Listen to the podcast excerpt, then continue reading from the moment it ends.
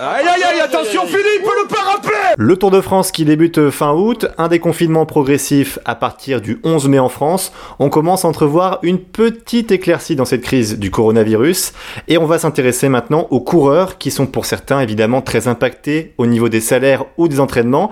Et pour en parler, on reçoit Pascal Chanteur, président de l'UNCP, euh, l'Union nationale des cyclistes professionnels, le syndicat des coureurs. Bonjour Pascal Chanteur. Bonjour à vous et bonjour à toutes et tous. Alors première question, elle est liée un peu à l'actu. Euh, l'annonce des dates du prochain Tour de France, on les a apprises il y a peu de temps, donc du 29 août au 20 septembre. Euh, c'est une bonne nouvelle, non pour vous Ça vous rassure? Bah, C'est une bonne nouvelle pour euh, l'ensemble du cyclisme français et, mondial aussi. c'est vrai que cette annonce était attendue pour un grand nombre d'entre nous.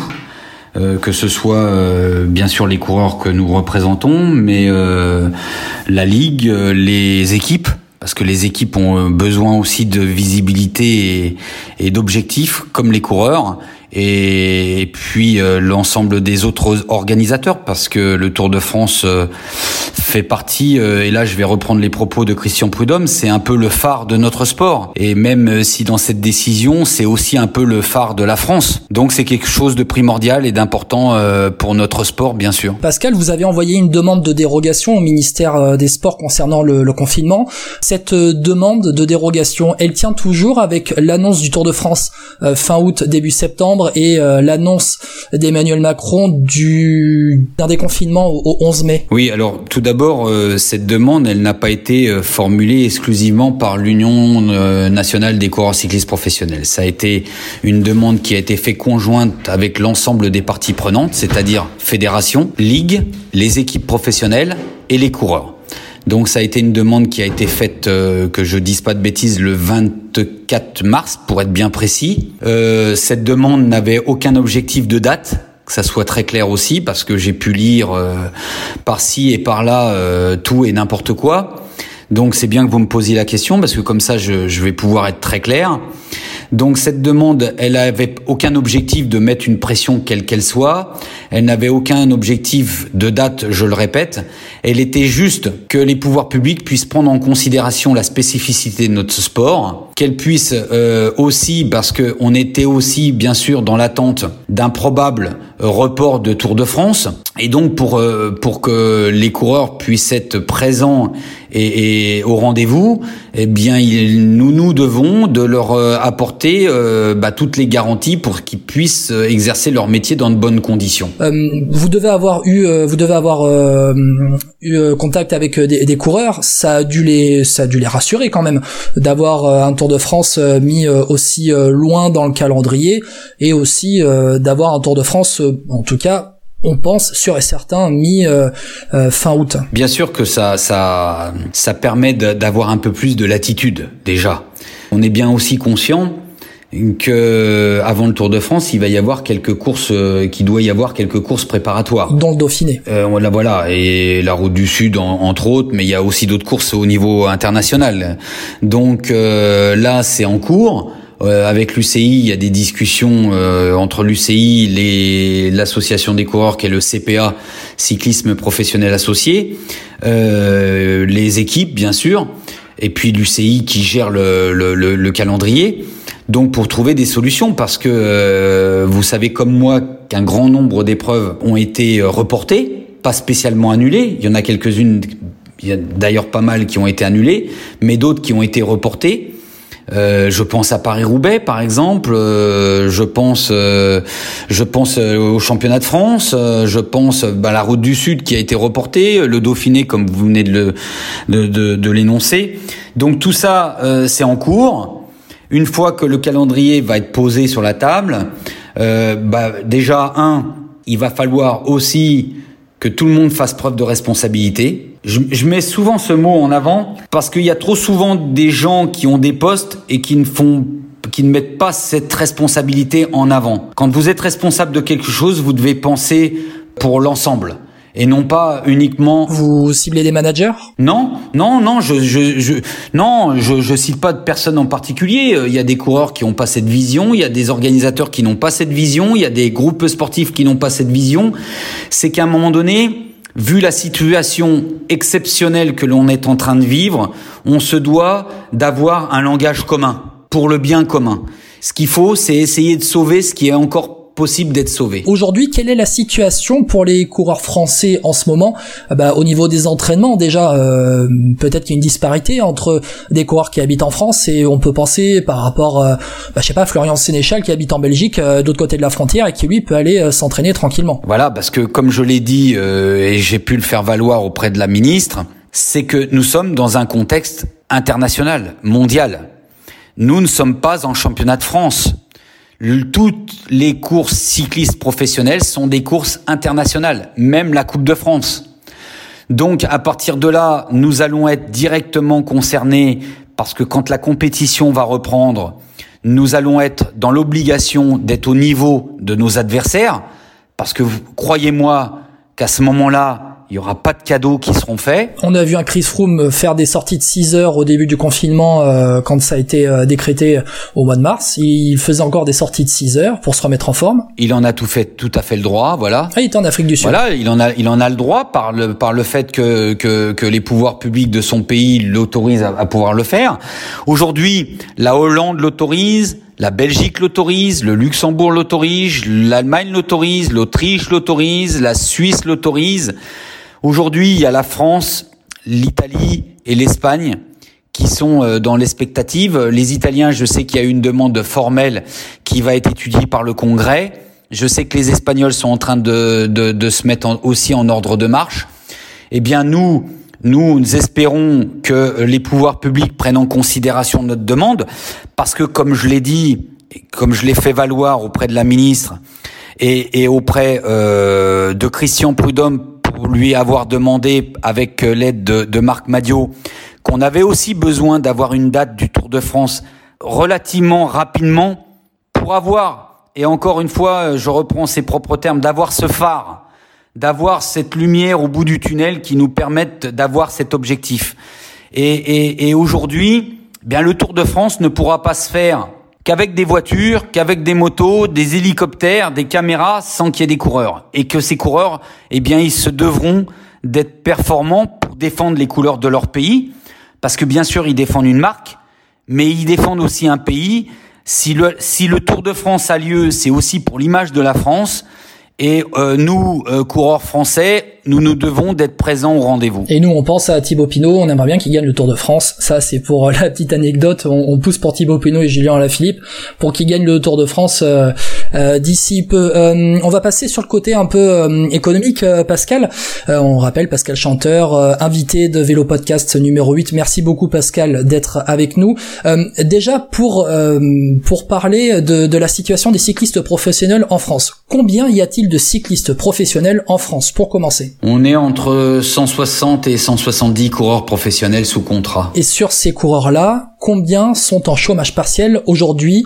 Pratiquement tous. Pratiquement tous sur les enfin, 160 euh, et quelques? Si je ne m'abuse, je pense tous. D'accord. Tous, et là je parle uniquement des coureurs français. Ouais salarié dans des équipes françaises. D'accord. Donc c'est-à-dire qu'un Julien Alaphilippe euh, salarié euh, à la euh, de Quick Quickstep, lui, vous savez s'il est en chômage partiel? Alors pour l'instant, pour l'instant, le chômage partiel en Belgique n'est pas du tout la même chose qu'en France. Aujourd'hui, moi, moi j'ai eu Julien, il n'a pas eu de réduction de salaire à ce jour. Donc, euh, et je lui ai dit qu'il me contacte s'il avait quoi que ce soit. Pour l'instant, ce n'était pas le cas. Je l'avais contacté juste un peu après la divulgation de de, de Koenig euh, Quickstep, qui s'était euh, posé la question de savoir s'il devait y avoir des diminutions de salaire ou, ou autre. Est-ce qu'il y a une peur de la part des coureurs qui sont en chômage partiel aujourd'hui? Parce que, euh, mis à part les très grands coureurs, les grands leaders d'équipe, euh, il y a des jeunes coureurs. Alors, on parle aussi d'équipes continentales, des coureurs qui gagne peu finalement, qui ne gagne pas, euh, qui gagne pas 5-6 000 euros, mais un peu moins quand même. Non, je me, je me trompe pas, Pascal. Une carrière de cycliste professionnel, c'est entre 3 et 6 ans. C'est très court. Ensuite, la, la deuxième chose, c'est que les contrats restent des contrats précaires, de 1 an à 3 ans pour les plus grands coureurs. Mais en grande partie, c'est 1 voire 2 ans. Donc une fois, une fois qu'on a dit ça, le rôle du syndicat aussi, parce que bien sûr on parle du courrier qu'on a pu envoyer au ministère, mais le rôle du syndicat, il n'est pas que là. Aujourd'hui, on a la chance d'avoir un dialogue social avec les employeurs, donc les chefs d'entreprise, qui est au beau fixe. Ça fait de nombreuses années que c'est comme ça. On est l'un des rares sports à avoir ce dialogue social de cette qualité. Et quelle est la, quelle est quelles sont les remontées de la part de, des équipes et, des coureurs? Est-ce qu'il y a une peur qui, euh, qui est communiquée? Bien sûr, bien, bah, bah, les équipes, ils ont des difficultés, bien sûr. Les sociétés qui sponsorisent les équipes aujourd'hui sont en grave difficulté. Vous prenez par exemple euh, Vital Concept BNB. Aujourd'hui, BNB ne fait plus aucune nuitée. C'est un exemple. Donc, ils sont dans une situation dramatique. Donc à partir du moment où cette société qui finance l'équipe est en difficulté, vous, pouvez bien comprendre que le fait de, mettre de l'argent dans de la communication met en difficulté aussi le groupe cycliste. Et par rapport à ça, eh ben bien sûr, ça se répercute sur les coureurs. Les coureurs aujourd'hui, nous avons réussi à négocier avec les employeurs la possibilité de mettre une partie en chômage partiel pour le mois d'avril, euh, pour le mois de mars, je veux dire, Aujourd'hui, pour le mois d'avril, on a réussi à négocier avec les employeurs pour les mettre en partie sur du chômage partiel, une autre partie en prenant en compte leurs congés payés pour qu'ils puissent avoir la totalité de leur salaire. Donc sur le mois d'avril, il y a eu un véritable geste de la part des employeurs vis-à-vis -vis des coureurs. Mais par contre, au mois de mai, ça va être une autre histoire on va rentrer dans une autre, une nouvelle, une nouvelle euh, négociation parce qu'on négocie avec les employeurs chaque mois.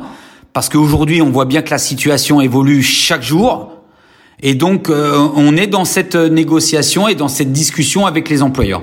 Bien sûr que j'ai des coureurs qui sont en difficulté. J'ai des coureurs qui n'ont pas encore fait ne serait-ce qu'une seule journée de compétition sur l'année 2020.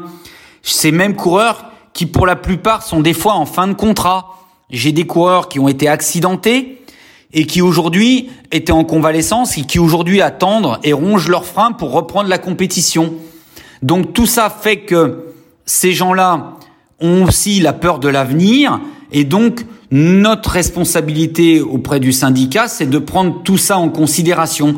Pascal Chanteur, j'avais une question pour vous. Euh, par rapport au paiement des coureurs, vous dites aussi, ce qui est bien normal, que les entreprises sont en grosse difficulté, celles qui sponsorisent le cyclisme. Est-ce qu'aujourd'hui, vous avez une crainte en France que certains coureurs ne puissent plus être payés dans les prochains mois? En France, je ne pense pas. Euh, mon, mon, mon, mandat au, au, niveau international euh, me préoccupe aussi beaucoup plus.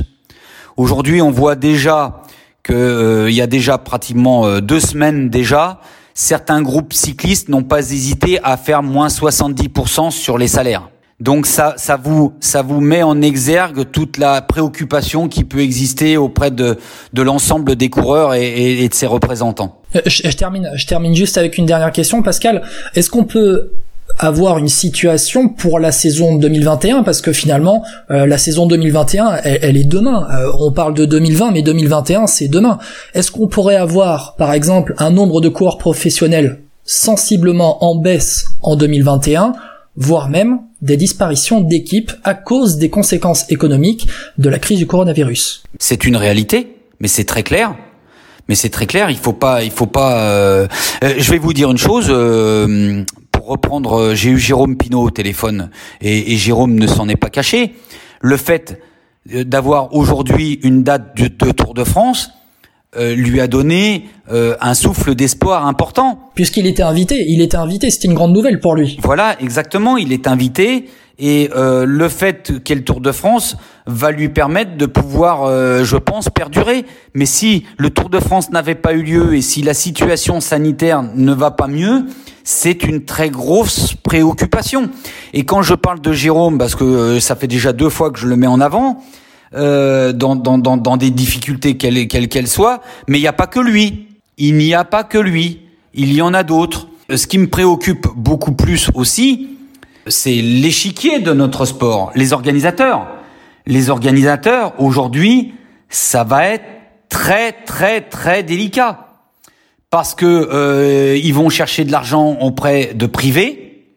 Aujourd'hui, les privés ne vont avoir qu'une seule euh, qu'une seule visibilité, c'est-à-dire de sauver leur peau, ce qui est tout à fait compréhensible, et, et qu'aujourd'hui, ben c'était une manne importante de, de, de au niveau des, des organisateurs. Et, et, ceux qui euh, financent les petites courses de minimes jusqu'aux vétérans sont le boulanger, sont le maçon, sont le garage, et tout cela ne vont avoir qu'un objectif pour demain, c'est de pouvoir sauver l'entreprise de toute une vie. Et ça, ça nous préoccupe. Merci Pascal Chanteur d'avoir été avec nous en tout cas et on va continuer à suivre ce dossier avec attention évidemment dans les prochaines semaines sur Vélo Podcast.